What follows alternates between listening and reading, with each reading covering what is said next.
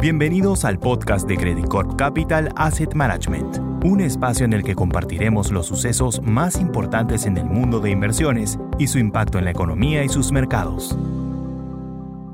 Hola, ¿cómo están? Soy Klaus Kenfe, Executive Director de Credit Corp Capital Asset Management y esta semana quiero contarles qué estaba pasando con la Reserva Federal de Estados Unidos en la posible última alza de tasa de este ciclo, qué ha pasado con el mercado y qué esperar hacia adelante. Bueno, partiendo por, por la Fed, eh, efectivamente la principal noticia que hemos tenido esta semana tiene que ver con la decisión de la Reserva Federal de subir la tasa al rango entre 5 y 5,25, entonces queda 0,25% más alta que lo que veníamos teniendo hasta ahora. Esto completa la subida más rápida que hemos tenido en la historia, en donde en un año hemos tenido una subida de 5%. Este nivel de tasa es alto, pero en comparación a la inflación, recién la tasa de la Reserva Federal se acerca o supera en el margen, ¿cierto?, la inflación que llevamos teniendo hacia adelante, estos niveles de tasa ya nos parecen contractivos y esperamos que empiecen a tener un efecto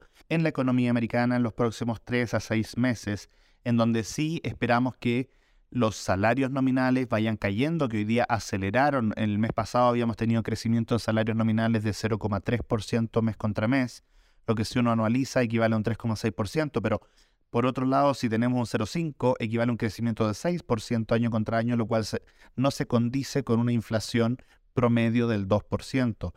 También estamos viendo que las alzas de tasa de la Fed han empezado a desacelerar los precios de las casas, algo que también deberíamos ver en los próximos 3 a 6 meses con una estabilidad o incluso pequeñas caídas en precios de las casas en Estados Unidos. Y esperamos también que el desempleo, que por extrañas razones este mes bajó, continúe su senda al alza hasta niveles de 4% a final de año y 4,6% el próximo año. La clave de la desaceleración de la inflación, nos guste o no, es que efectivamente el desempleo aumente y eso frene el crecimiento de los salarios nominales y eso permita que de alguna forma la inflación se contenga y vuelva a lo normal. Frente a la pregunta de qué es más importante, el empleo o la inflación, efectivamente Powell ha sido bastante claro desde agosto del 2022 que lo más importante es controlar la inflación, porque si no controlamos la inflación, el impacto en el consumidor de cualquier tipo va a ser más alto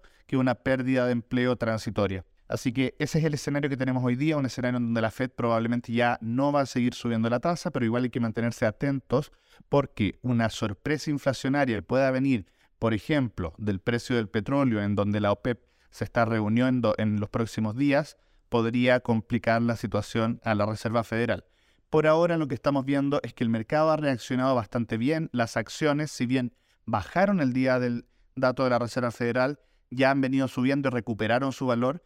destacando las eh, acciones de países emergentes que han tenido ganancias durante esta semana, devolviendo ¿cierto? las caídas que habían tenido los meses anteriores contra la Bolsa de Estados Unidos, que había sido el líder del año. Hacia adelante, nosotros mantenemos expectativas de que la renta variable no tenga tanta subida, tanto upside, y por lo mismo preferimos la renta fija que entrega una rentabilidad no asegurada, pero con mayor certeza, por sobre el 5 o 6% en dólares, lo cual nos deja con una rentabilidad muy, muy atractiva. Y de hecho, una de las cosas que yo creo que es más relevante a destacar es que ya con esta posible última subida de la Fed, lo que estamos viendo es que el punto de entrada hacia activos,